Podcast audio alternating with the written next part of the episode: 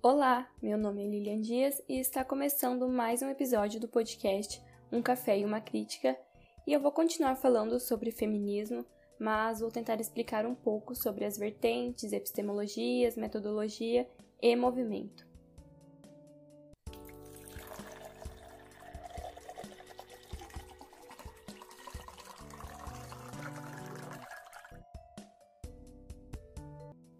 Não sei se vocês perceberam, mas eu nem fiz uma gracinha no começo, recitando é, alguma música um textinho mais marcante, porque eu realmente estou na frente do computador com um cronograma gigante sobre esses vários feminismos para conseguir passar para vocês um pouco do que eu sei e acredito sem ficar tão confuso.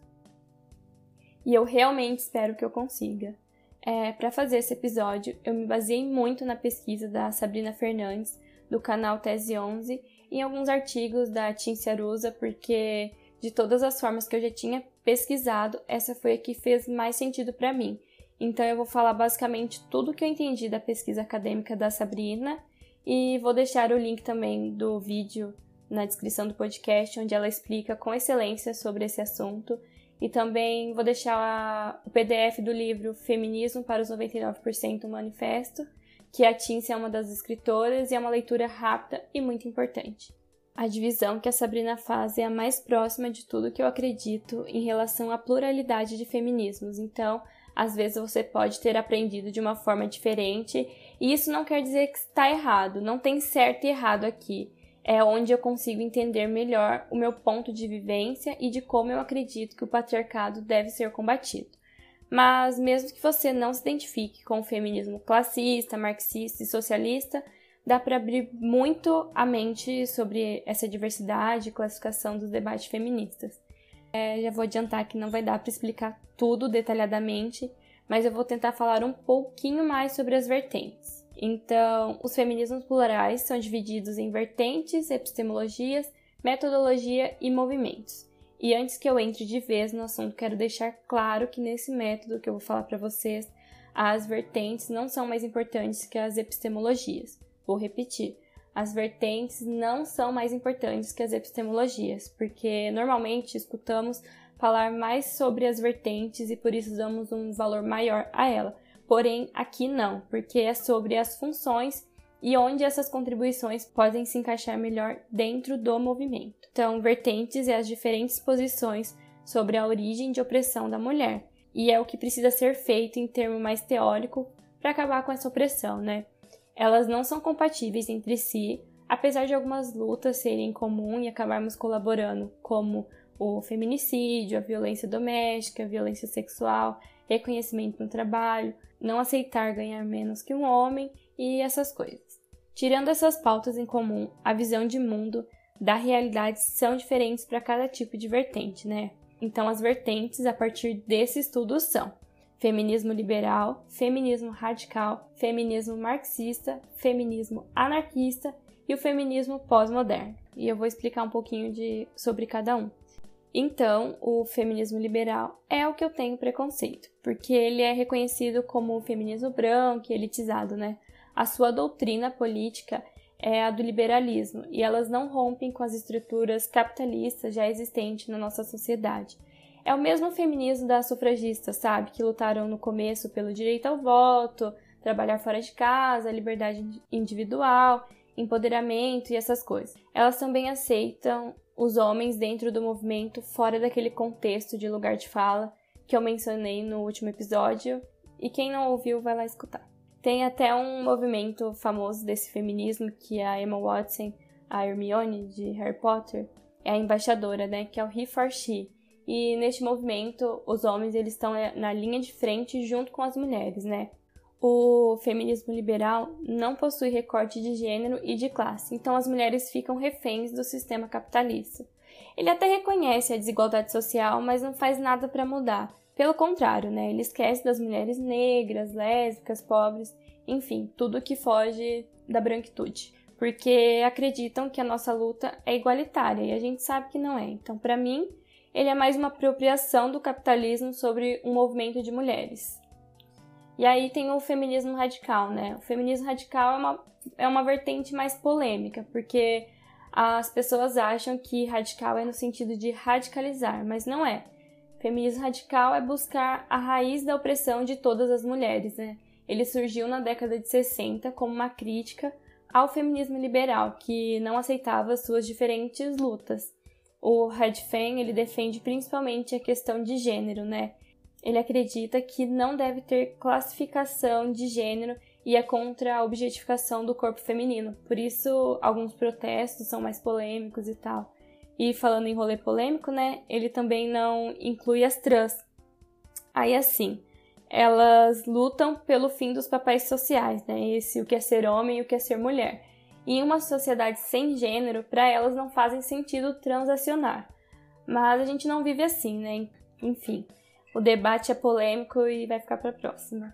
E aí tem o feminismo marxista, né, que parte do materialismo histórico. A questão da propriedade privada é uma das pautas centrais da sua visão de mundo e como impacta sobre as mulheres e as noções de produção e reprodução. Ele é baseado nas teorias socialistas e é a concepção marxista da sociedade. E também surgiu como uma crítica ao feminismo liberal na década de 60 e identifica que a causa da opressão feminina vem através da divisão social do trabalho dentro da produção capitalista, né?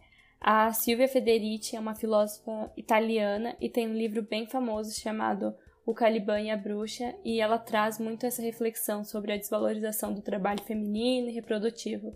A discussão principal sobre a opressão feminina no feminismo marxista se dá pela origem do capitalismo e da propriedade privada e se acredita que essa opressão é derivada do patriarcado de uma forma mais centrada e econômica. E é por causa disso que o patriarcado, o capitalismo, consegue controlar os nossos corpos e nos oprimir.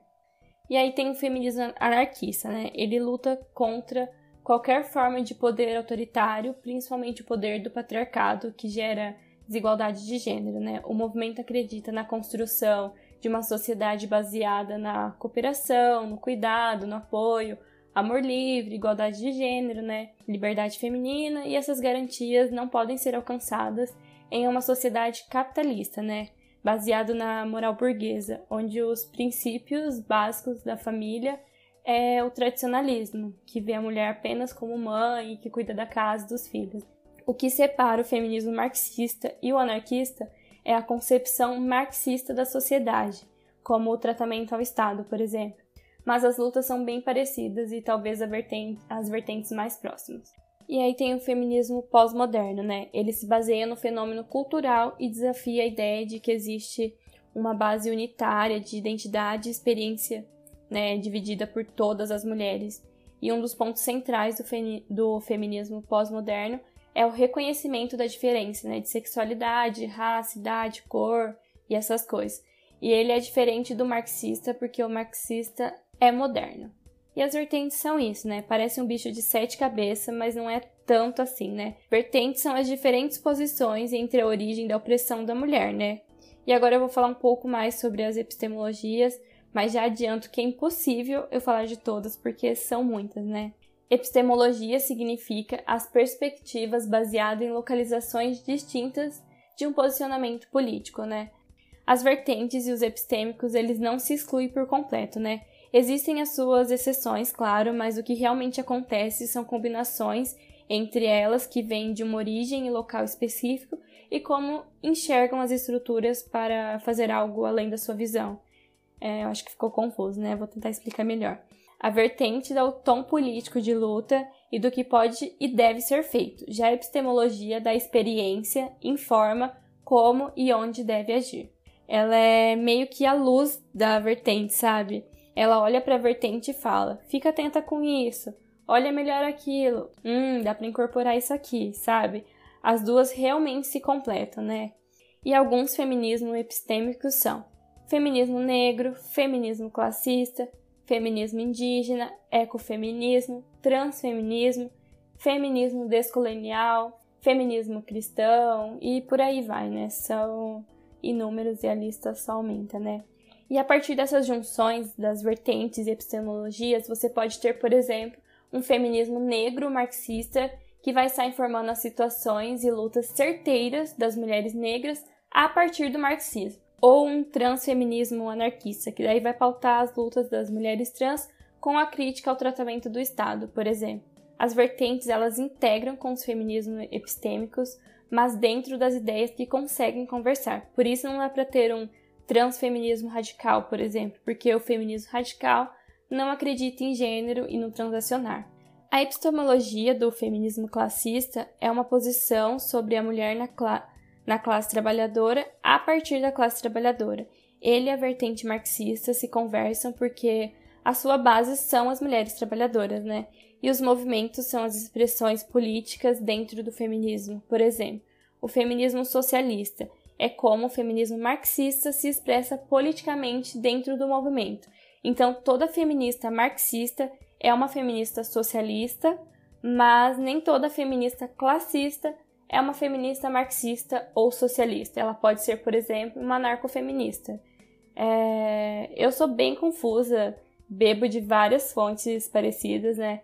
Eu me considero uma feminista classista e socialista, e apesar de eu, me identificar com muitas pautas do feminismo marxista e consumir bastante do conteúdo de mulheres que falam sobre o feminismo marxista, eu tenho muito a aprender ainda sobre Marx, então é meio que por responsabilidade do que eu vou falar que não me considero uma feminista marxista e tá tudo bem, porque é isso mesmo, a gente vai se encontrando aos poucos e chega lá quando der, né?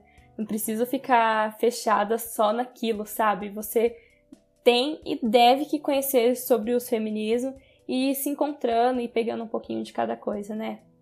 A única certeza que eu realmente tenho sobre as vertentes e epistemologias é que eu não apoiaria o feminismo liberal, porque ele é um feminismo capitalista e eu sou anticapitalista. Mas também nada contra quem é, né? Tá tudo bem você querer ser, eu só não concordo muito. E sobre essa pesquisa, o que mais fez sentido para mim foi a relação da interseccionalidade, né? Porque ela não é uma vertente, também não é uma epistemologia. Ela é uma metodologia do feminismo. E faz muito sentido isso, porque ela é quem vai deixar a gente mais ligado às relações e como as pessoas e grupos se localizam nesses lugares. Ela considera essas epistemologias diversas, mas ela não orienta, por isso não é chamada de vertente. Não é errado você dizer que se reconhece como feminismo interseccional, porque leva em conta como você enxerga as questões de gênero, raça e classe.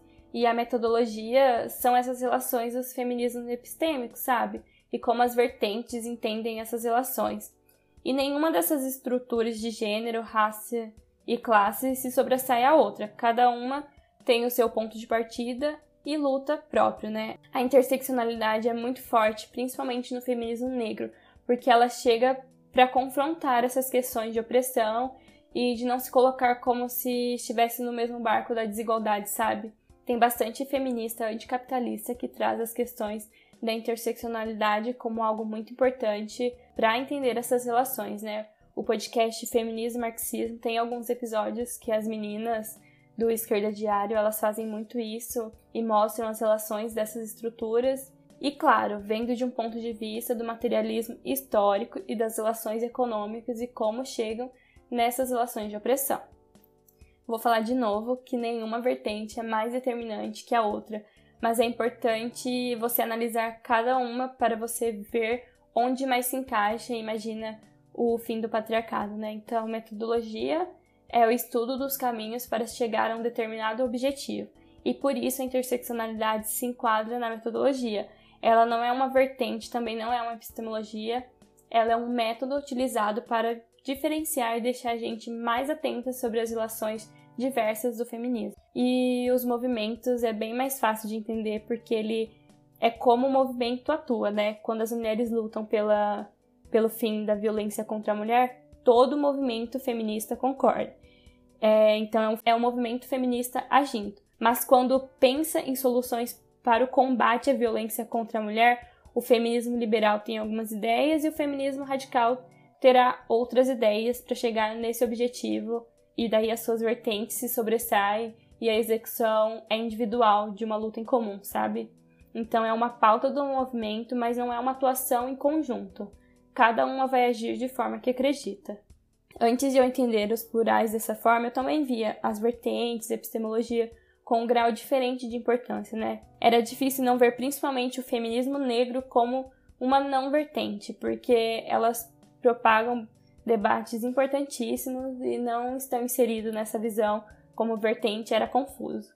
Mas também era muito problemático para mim colocar tudo em um saco só, sabe?